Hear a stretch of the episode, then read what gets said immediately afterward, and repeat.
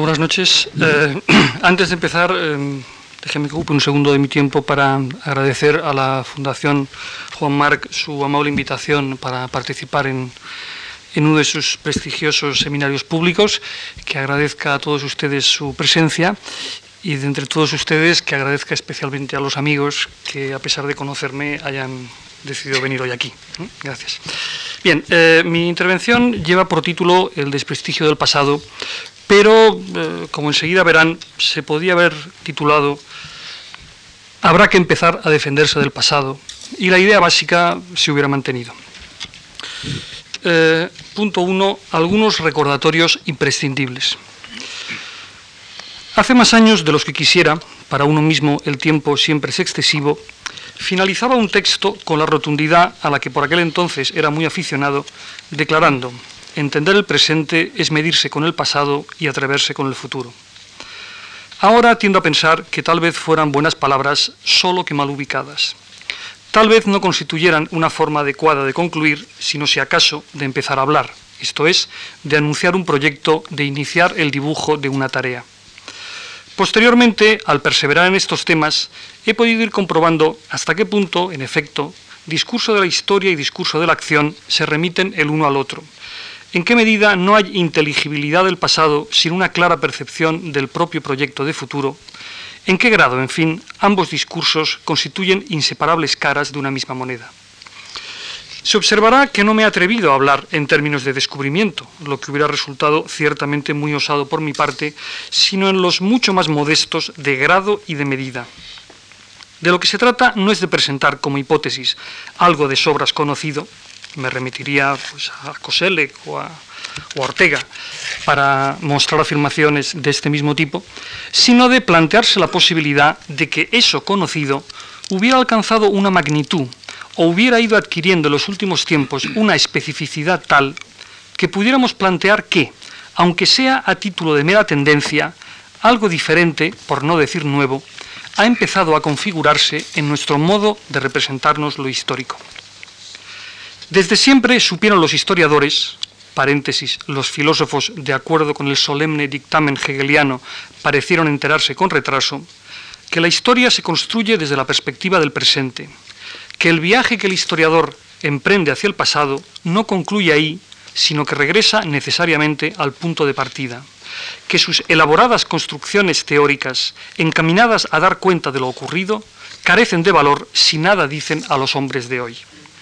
El tópico del historiador erudito, aplicado en cuerpo y alma al estudio de una época remota, según el tópico cuanto más remota mejor, desinteresado al tiempo que incapaz de establecer conexiones entre su objeto de estudio y la realidad en la que vive, el tópico, en definitiva, del historiador como entomólogo del pasado, poco tiene que ver con su práctica historiográfica real.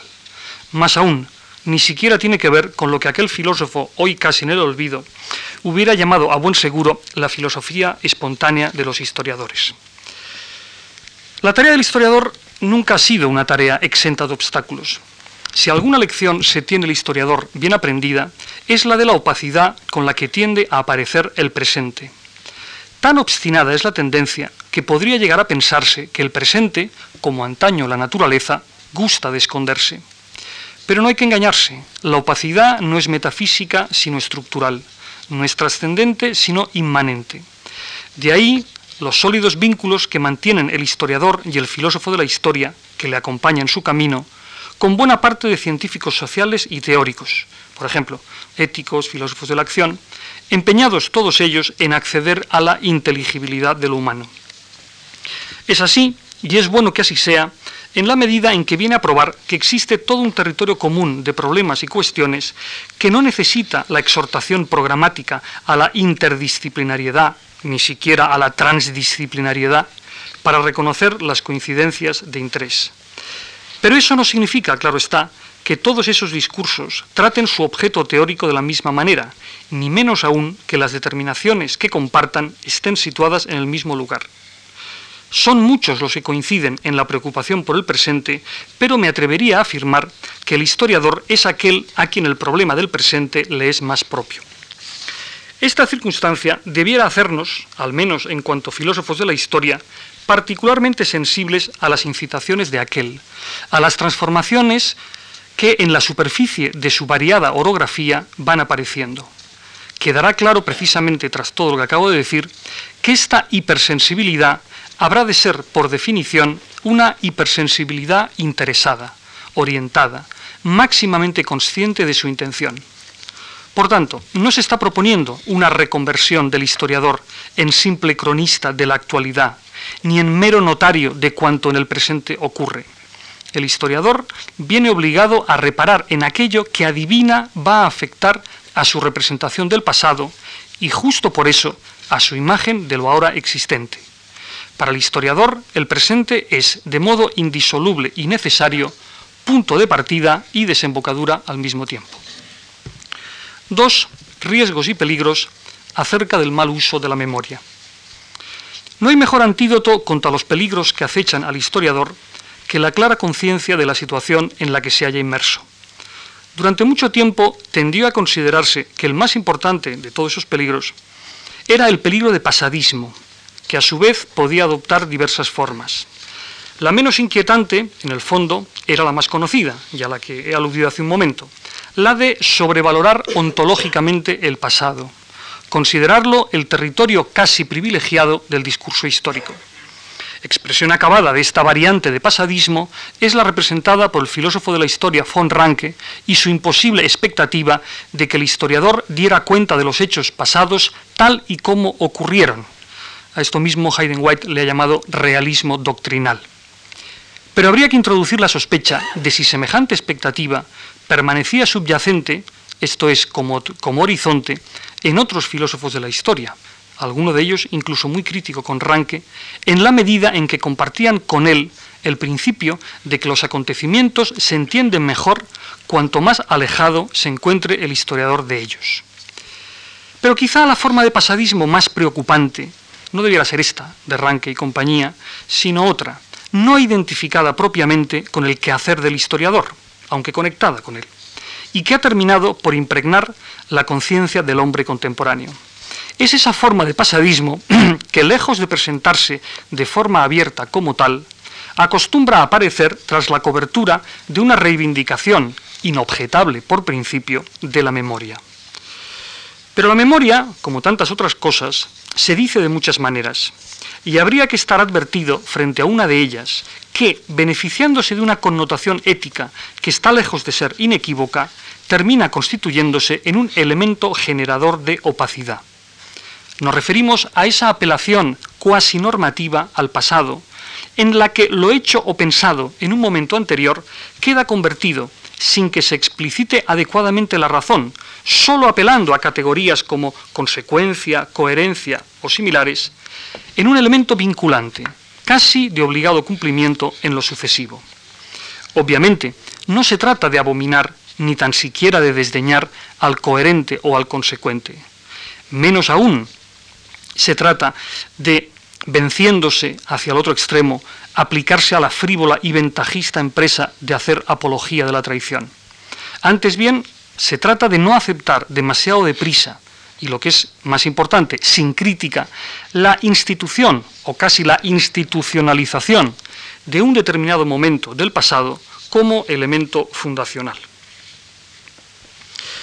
Yo creo que no ayuda en absoluto a la clarificación de las cosas manejar un planteamiento de este tema en términos de una tajante confrontación entre memoria y olvido. Entre otras razones, y aquí viene la conexión con la primera forma de pasadismo, porque desliza un supuesto de todo punto inaceptable. La expectativa de tener presentes, esto es, siempre a la vista, los orígenes, para poder ser fiel a ellos, presupone la existencia de una memoria objetiva, al margen o por encima de los sujetos particulares, instancia que, como poco, no podemos considerar obvia o evidente por sí misma. Probablemente sea ese supuesto el que haya permitido el secuestro que ha llevado a cabo el pensamiento conservador, tradicionalista en el peor sentido de la palabra, sobre la instancia de la memoria. ¿Por qué? Porque la entendía como el lugar en el que se conservaban intactas las representaciones del pasado una especie de superyo histórico. Probablemente también por eso tendía a considerar en ese sentido al coherente o al consecuente como su figura más emblemática. Pero hay afirmaciones irreversibles, auténticos puntos de no retorno para el discurso. A dicha categoría pertenece la afirmación de que la memoria no es un mero almacén donde se guarden los recuerdos, un receptáculo neutro de nuestras experiencias pasadas. La memoria, se nos permitirá que por un momento nos abandonemos a la melancolía del lenguaje filosófico de nuestra juventud, debe entenderse más bien como un conjunto de prácticas a través de las cuales los sujetos van construyendo la propia identidad, o tal vez mejor, van elaborando la propia biografía. Alguien escribió que la memoria es ese don que nos consiente tener reunida nuestra vida y llevaba casi toda la razón. Decimos casi porque la memoria además de tener reunida nuestra vida, lo que no es poco, la tiene ordenada. La memoria no conserva ni almacena, sino que destaca, señaliza, llama la atención. De ahí el tópico, tópico correcto, de su carácter cualitativo. Es como un lápiz con el que subrayamos acontecimientos, momentos, personas que nos han hecho ser quienes somos y que han hecho de nuestro mundo lo que ahora es. Con otras palabras, cuando decimos de alguien que nos importa tanto, que ha pasado a formar parte de nuestra memoria, estamos afirmando algo más importante que la constatación de que esté instalado entre nuestros mejores recuerdos. Estamos afirmando que ha contribuido de manera decisiva a darle sentido. En todo caso, la memoria entra siempre en una específica y variable relación con el olvido. Por eso les decía que me parece que una dicotomía tajante entre memoria y olvido no es útil. Siempre es así. Eh, ¿Podría ser de otra manera? Resulta dudoso y desde luego no parece que debamos considerar esta especie de rígido esencialismo de la memoria como un modelo deseable de vida. Obstinarse en convertir un lejano y contingente momento del pasado paréntesis, operación que en su forma más caricaturesca suele iniciarse con el enunciado, desde muy joven yo ya, y aquí lo que proceda, se cierra el paréntesis. Convertir esto, digo, en punto de referencia al que acomodar todos los comportamientos posteriores, resulta criticable, además de por las mencionadas razones, por alguna más.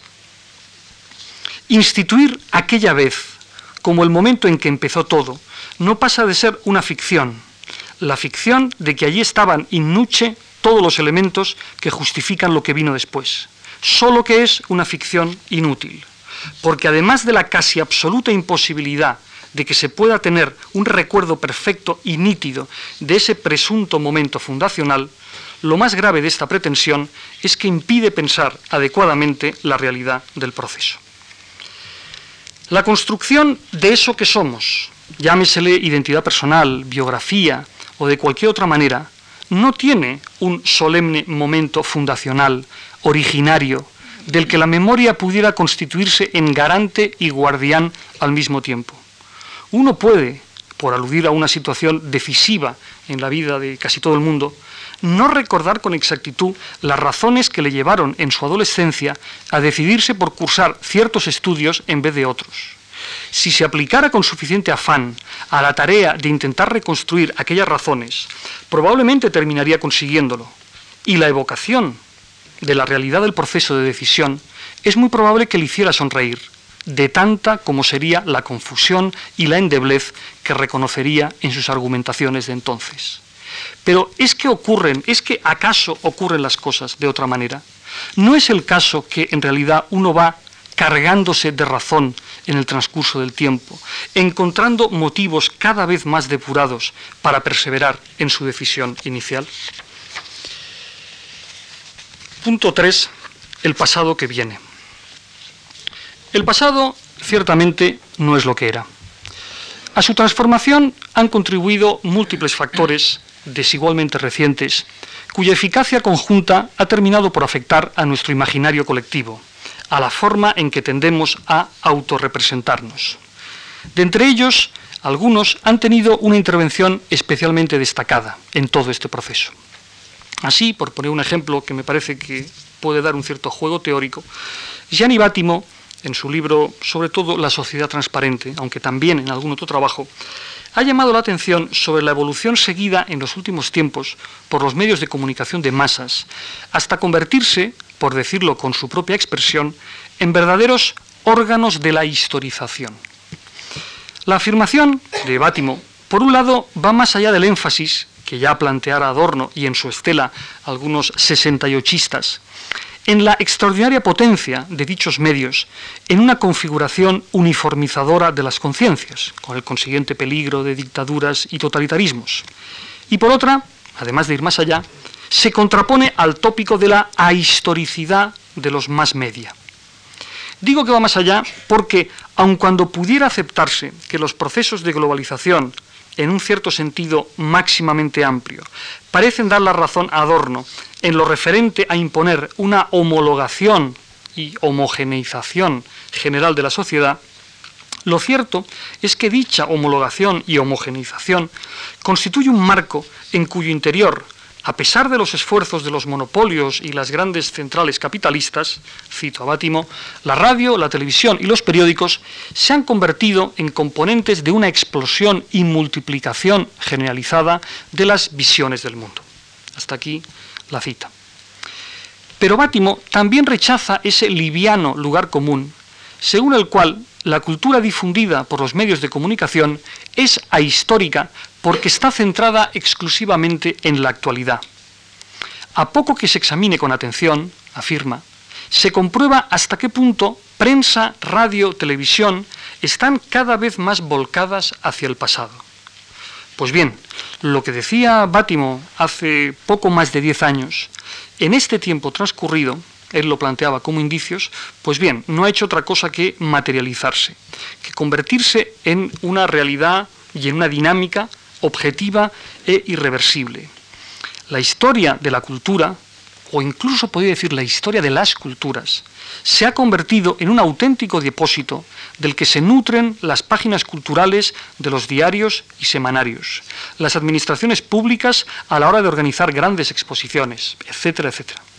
Pero tal vez donde con más claridad se perciba la consolidación del proceso sea en los medios audiovisuales y en concreto en el lugar que ocupa en la televisión la historia de las artes. Tanto las plataformas digitales como la televisión por cable han dado lugar a una espectacular multiplicación de las cadenas y a la aparición de canales temáticos con el consiguiente aumento de las horas de emisión. Ello está obligando, en concreto, a que la televisión represente casi continuamente, como única forma de cubrir tan desmesurada programación, toda la historia, sobre todo del cine. ¿Por qué me interesa este, este ejemplo, este caso particular? Porque este permanente retorno del pasado genera, para empezar, un primer efecto sobre nuestra forma tradicional de relacionarnos con lo sucedido. La memoria, con tanta repetición, va perdiendo su aura.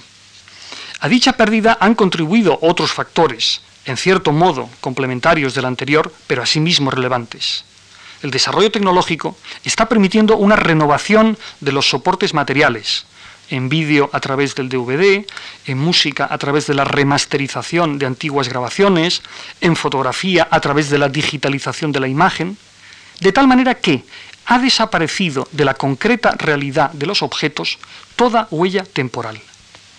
Las modernas técnicas, si me permiten la expresión, limpian de tiempo nuestros recuerdos los desactivan a base de hacerlos indiferenciables de los objetos del presente. Ese tiempo que se había posado como una fina capa de polvo sobre nuestros recuerdos, cubriéndolos con una pátina de melancolía, de pronto ha desaparecido. El soporte no deja rastro alguno de memoria. Aquello que decía Yursenar, el tiempo, ese gran escultor, ha sido puesto en cuestión.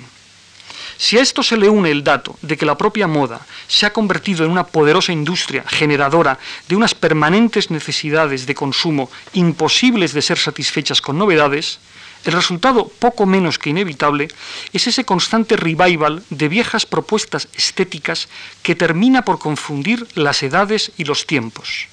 Desaparecido el sepia, el color sepia, de las antiguas imágenes, desvinculadas las apariencias de un concreto momento, porque aquello, aquel pelo, aquella falda, aquella forma de pantalón estuvo de moda tantas veces, se comprende el estupor de la pregunta. La pregunta sería, pero ¿de cuándo es esta foto exactamente?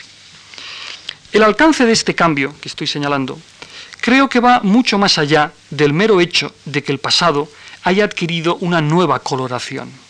El cambio afecta, si se puede hablar así, a su propia naturaleza.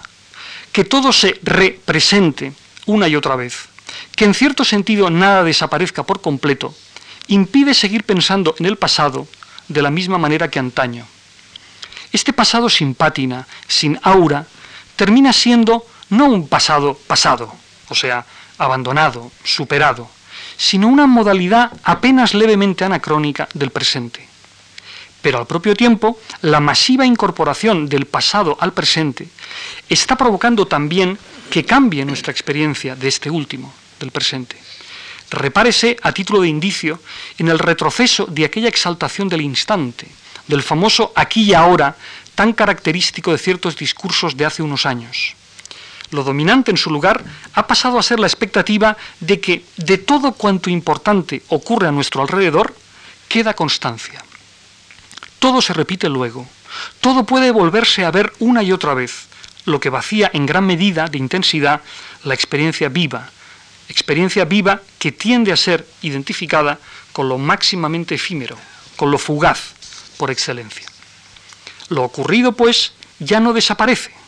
En realidad, el pasado cada vez desaparece menos. Ya no se desvanece en el aire, como dijo el clásico, sino que por el contrario, se queda ahí, en ocasiones incluso a nuestra disposición para que podamos contemplarlo cuando nos plazca. La perseverancia, cuando no el deleite, con que los medios de comunicación vuelven una y otra vez sobre lo que acaba de suceder, no solo es que nos permita una digestión lenta, reposada, tranquila de la experiencia, es que nos acostumbra a ella. Tanto es así que para lo que finalmente hemos terminado deviniendo torpes hasta el límite de la atrofia, es para vivir las experiencias cuando efectivamente se están produciendo. Eso sucede no solo en la sociedad en general, sino también en la existencia concreta de los individuos. Así, si me permiten una pequeña broma, sin, sin grandes pretensiones, la compulsión por registrar de una u otra manera todos los episodios importantes de la propia vida ha llegado a tal extremo que probablemente si les preguntaran a muchos de esos inminentes padres que entran en el quirófano con su cámara de vídeo para dejar constancia de tan trascendental momento, qué sintieron al presenciar el nacimiento de su hijo, no tendrían más remedio que responder, pues no lo sé muy bien porque estaba muy ocupado grabándolo todo. Ahora bien, resultaría engañoso dar a entender que en toda esta transformación el protagonismo exclusivo le corresponde a la técnica sugerir que ha sido merced a ciertos desarrollos meramente instrumentales como se ha desencadenado el señalado proceso. La técnica, por lo demás, como siempre, ha sido el brazo ejecutor de otras instancias. O si se quiere plantear desde otro lado, ha activado ideas y anhelos que probablemente llevaban mucho tiempo ahí, en sordina, a la espera de ser vehiculadas por algún desarrollo material. Es el caso de otro elemento que está teniendo y ya dejo de lado el de los medios de comunicación, entro en otro, que digo está teniendo una directa y trascendental repercusión en el ámbito del imaginario colectivo. Nos referimos al espectacular aumento de la expectativa de vida, aumento que, unido a la dirección que están siguiendo determinados avances de la medicina o la investigación en ingeniería genética, provocan una significativa mutación en las autorrepresentaciones que se hacen los individuos y la sociedad en su conjunto. Hoy en día a nadie le sorprende que en un programa informativo de televisión, dentro de la sección dedicada a los nuevos fenómenos que la ciencia permite vislumbrar, se hable del horizonte de la inmortalidad. Y esta expresión la recojo porque en la época en la que estaba redactando este papel, pues la escuché. Este horizonte de inmortalidad, que se hable de él como algo no muy remoto, o que en el suplemento literario de un periódico se plantee la consabida encuesta entre especialistas, sin que falte nunca el, el filósofo, alrededor de la pregunta ¿qué pasaría si fuéramos inmortales? Lo que me importa destacar de esta idea es, al margen de su mayor o menor verosimilitud, de su inminencia o de su lejanía, la forma en que está incidiendo directamente en nuestra visión del mundo Quizá lo que antes era vivido como un reflejo inconsciente, y si consciente, inconfesable, ahora se está incorporando de manera expresa a nuestras actitudes.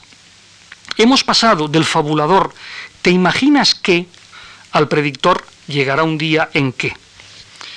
Insisto, lo de menos a efectos de lo que pretendo plantear es la verosimilitud de la predicción. Lo que de veras importa es lo que esta actitud tiene de indicador, de indicio en sí mismo de una transformación en el imaginario del hombre contemporáneo.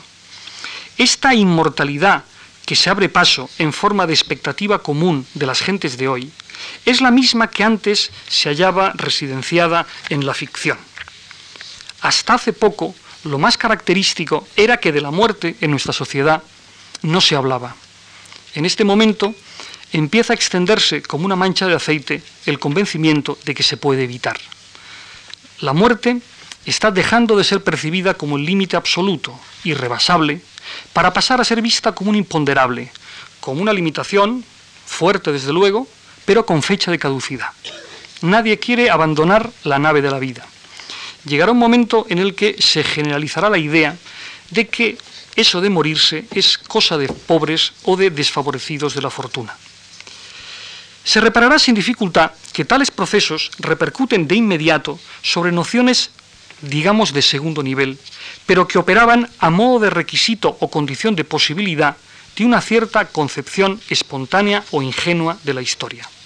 Tal es el caso de una noción tan importante y tematizada por tantos filósofos y sociólogos como la de generación o relevo generacional, hoy cuestionada por las dos partes, por las dos partes que tendrían que protagonizar el relevo, tanto por la renuencia de quienes deberían ceder el testigo, como por la pérdida de presencia de los que tendrían que tomarlo. Piénsese en el descenso de la tasa de natalidad en países como el nuestro, en la prolongación de la edad laboral, con el subsiguiente retraso en la incorporación al mercado de trabajo por parte de los jóvenes, etc. En todo caso, lo que me parece es que eh, a lo que estamos asistiendo es, como les decía hace un momento, al abandono de una determinada concepción del presente, se ha superado la tendencia a lo que pudiéramos llamar la instantización del presente, se ha abandonado la esperanza en el futuro, y a lo que estamos asistiendo desde hace ya un tiempo es al ensanchamiento del presente, a su expansión. Un ensanchamiento o expansión que se alimenta en gran medida del pasado. Obviamente, ese pasado por el que crece el presente no es el pasado remoto, pero no por ello el discurso histórico se ve menos afectado. Casi al contrario pocas cosas repercuten de forma más directa sobre nuestra concepción de la historia que la reconsideración del presente. Sobre todo cuando, como ocurre en nuestros días, la reconsideración se ha producido en gran medida como resultado de la masiva introducción en la vida cotidiana de prácticas y técnicas que afectan de manera radical la mirada del hombre contemporáneo sobre el mundo. Tal vez hubo un tiempo en el que podía afirmarse que la nostalgia era una forma de poner a trabajar el pasado. Fue ese tiempo en el que todavía la memoria estaba, por lo menos en alguna medida, en nuestras manos. Cuando al describirla no había más, que, más remedio que destacar su condición de selectiva, de interesada, etc. Ahora, en cambio, la selección nos viene dada. Apenas queda lugar con tanto regreso al pasado, con el que se nos agobia por todas partes, para que los individuos recuerden por su cuenta. Resultado, la memoria personal en gran medida ha sido desactivada. Ha dejado de pertenecernos, probablemente ni siquiera en parte. Aquella casa en la que alguna vez vivimos está hoy ocupada por extraños. Hay pérdidas que no son de lamentar y otras, por el contrario, en las que nos va la vida. La contraposición rotunda a la que aludí al principio entre memoria y olvido en su exageración, tal vez haya operado en demasiadas ocasiones como un espantajo alarmista. Quizá haya cumplido la perversa función de apartar nuestra atención de lo que realmente importaba. Se dice mucho ahora, en estos tiempos, que lo característico de esta sociedad es que no recuerda, o que lo característico de las sociedades totalitarias es que tienen prohibida la memoria. En realidad, como ha señalado Jacques Legoff, ni siquiera las sociedades más totalitarias han intentado nunca imponer el olvido generalizado, por decreto o por obligación. Jacques Legoff dice que al contrario, la conmemoración del pasado, cito, conoce un punto culminante en la Alemania nazi y la Italia fascista. No se trata, por tanto, de memoria sin más, sino de lo que pudiéramos llamar la autonomía de la memoria. Renunciar a recordar por cuenta propia, sea por aburrimiento, sea por saturación, sea por lo que sea, equivale a abdicar de nuestro derecho a controlar la selección de elementos que deben ser conservados, a dejar que sean otros, y siempre los mismos, por cierto, los que fijen el relato del pasado. Algunas preguntas para terminar. Cuatro, algunas preguntas para terminar. ¿Acaso todo esto venga a significar, ahora sí, el golpe de gracia a la idea de continuidad y más allá a la de progreso en la historia? La imposibilidad definitiva de pensar la historia como un curso unitario no habría surgido de la crisis del colonialismo y del imperialismo europeo, como tantas veces se ha dicho. Tampoco habría sido el resultado inexorable del nacimiento de los medios de comunicación de masas, con su disolución de los puntos de vista centrales, con la explosión y multiplicación generalizada de las visiones del mundo a que se ha referido Bátimo, como ya les he dicho. A estos episodios y a algunos más ha sido capaz de sobrevivir mal que bien el proyecto moderno, basado en definitiva en la esperanza de poder representar el dibujo de la historia en un solo trazo. Empieza a resultar dudoso que pueda sobrevivir el proyecto moderno a esta otra situación, al hecho de que nada se deja atrás, al de que todo esté siempre presente, al de que nada desaparezca, al de que, como se ha comentado hace un momento, ni siquiera el post conserve ya valor alguno, en la medida en que parece ser la expresión reprimida, vergonzante, de la misma lógica del avance continuo. ¿Bajo qué figura pensar entonces el devenir? Desde luego que no bajo la figura del crecimiento, del desarrollo, del progreso, ni ninguna otra semejante. Tal vez debiéramos decir que lo que la historia va adquiriendo en su tumultuoso despeñarse por el angosto torrente del tiempo hacia su desembocadura es una desordenada y creciente complejidad. O mejor incluso, que la historia se va amontonando, expresión que no pretende ocultar su filiación benjaminiana, sino introducir en la conocida figura de Benjamin un importante matiz. El ángel de la historia ya no necesita volver la cabeza hacia atrás. Ante sus propios ojos se levanta incontenible el edificio de escombros del que antes huía. El futuro, ese territorio imaginario en el que habitan los proyectos, intenciones o sueños de la humanidad, no ha desaparecido únicamente porque las mayores fantasías de emancipación nunca antes concebidas hayan sido derrotadas.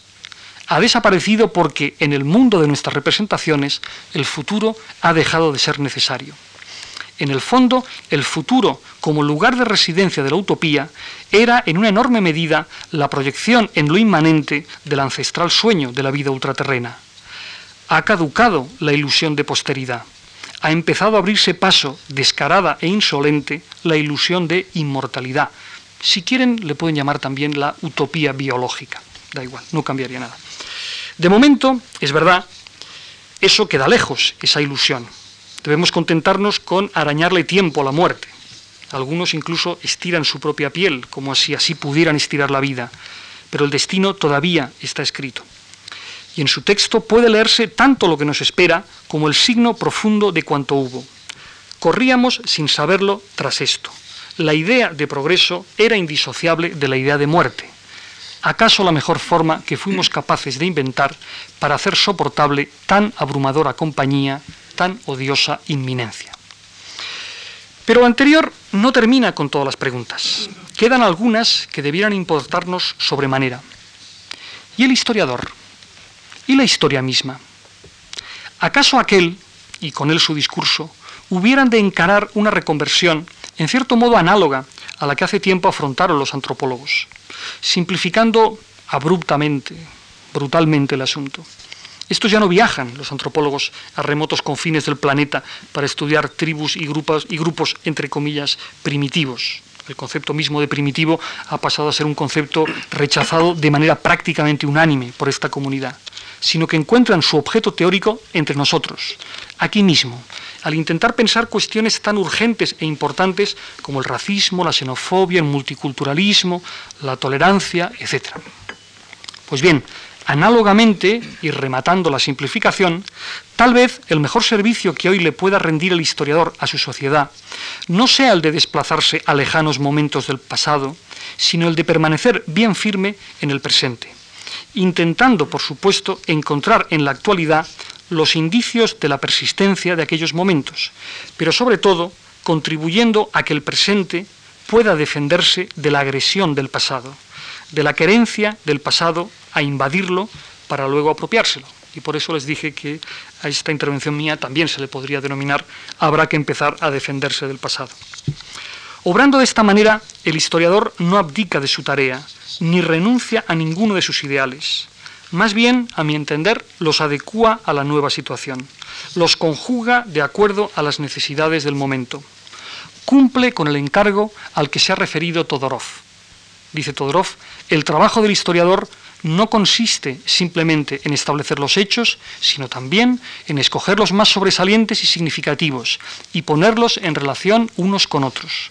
Ahora bien, continúa Todorov, este trabajo de selección y de combinación está necesariamente orientado por la búsqueda no de la verdad, sino del bien. La opción no se producirá, pues, entre la ausencia o la presencia de un fin exterior a la investigación misma, sino entre fines diferentes. No entre ciencia y política, continúa hablando Todorov, sino entre una buena y una mala política. Hasta aquí la cita que pertenece a los abusos de la memoria. No de otra cosa, continúo, creo que se trata, aunque la tarea se haya desplazado hacia un escenario distinto y en cierto sentido más básico. Tal vez en este contexto renunciar a esa memoria anestesiada y secuestrada a la que he venido aludiendo como el rasgo más característico de nuestro tiempo, tenga un signo distinto al que pudo tener en un tiempo anterior. Quizá lo que, lo que, más nos convenga en este momento sea precisamente exasperar un rasgo muy característico de las sociedades occidentales contemporáneas, a saber, el de que no se sirven del pasado como medio privilegiado de legitimación, heredero en última instancia del linaje, el de que proponen frente a la autoridad externa e incuestionada de la tradición el modelo del contrato, apoyado en la adhesión expresa y consciente de los participantes. La memoria habría empezado a ser destronada en las sociedades modernas, no en beneficio del olvido, sino de algunos principios universales y de lo que llamamos la voluntad general. Pues bien, ¿acaso sea la voluntad la única instancia que nos permita soñar con refundar de alguna manera nuestras relaciones con el futuro. Posiblemente no haya forma de conocer con razonable probabilidad cómo será dentro de un tiempo esta realidad en la que ahora vivimos, qué evolución seguirá o en qué dirección se moverá. Pero eso en modo alguno constituye un argumento para la parálisis, un motivo suficiente para renunciar a la acción. ¿Qué más da que no podamos hacer predicciones fiables? Lo importante es que seamos capaces de determinar cómo queremos que sea nuestra sociedad, qué consideramos, en definitiva, una vida digna de ser vivida. Lo que desde luego no parece servir de gran cosa es toda esa retórica a menudo vacía con la que últimamente se nos abruma por doquier sobre innovaciones tecnológicas, avances científicos, transformaciones radicales en el acceso y circulación de la información, espectaculares cambios en nuestras costumbres y en la forma de comunicarnos, etc. En definitiva, toda esa incesante palabrería sobre la inminencia de un tiempo nuevo, cuya novedad nunca se termina de especificar, no debiera impedirnos percibir el déficit profundo, la carencia básica que parece querer ocultarse. Vivir no es durar y pocas cosas traicionan tanto la propia dignidad como el vergonzoso silencio alrededor de la pregunta, ¿para qué queremos todo ese poder? ¿Para qué un tiempo sin fin? Se trata, y termino de veras, ya lo dijimos, de voluntad. Decididamente Hannah Arendt llevaba razón y nunca como ahora estuvo tan claro. El hombre es un ser para la vida, que no para la muerte. Pero lo que eso realmente significa es que al ser humano le define su capacidad para inaugurar, para iniciar, para hacer brotar proyectos, para conseguir que emanen ilusiones de esta reseca y polvorienta nada en la que estamos instalados. Pues bien, precisamente por ello, nunca como ahora tuvimos también tanta necesidad del historiador. Entendido, eso sí, como el más afinado crítico del presente, como aquel que es capaz de percibirlo en todo su espesor o con los términos que hemos venido repitiendo hasta aquí, como quien mejor nos puede ayudar a defendernos del pasado. Posee autoridad para reivindicar el olvido sin que recaigan de inmediato sobre él las sospechas habituales. La inequívoca voluntad de conocimiento que anima al historiador le pone a salvo de todo malentendido. Olvidar es, desde su perspectiva, una forma de drenar la historia. El olvido que puede postular el historiador un olvido, vamos a llamarlo así, posnoseológico, en ningún caso persigue el mismo objetivo que pudo perseguir en otro momento esa misma reivindicación, a saber, la persistencia de lo que hay, o menos aún la apología de lo existente. Ni es como ese olvido que cauteriza la relación con el pasado para mejor fantasear una inexistente felicidad actual. Si algo persigue el olvido del historiador, es una meta muy simple, que la historia sea, que este presente enorme, desproporcionado, elefantiásico, que crece sin, sin, cesar ante nuestros ojos, no se constituya en un obstáculo insalvable, no tapone de manera definitiva el fluir de la humanidad en pos de sus sueños aplazados. Conocer para olvidar, pues, pero olvidar para poder proseguir. La historia no ha terminado, la historia simplemente se ha obturado. Nada más, muchas gracias.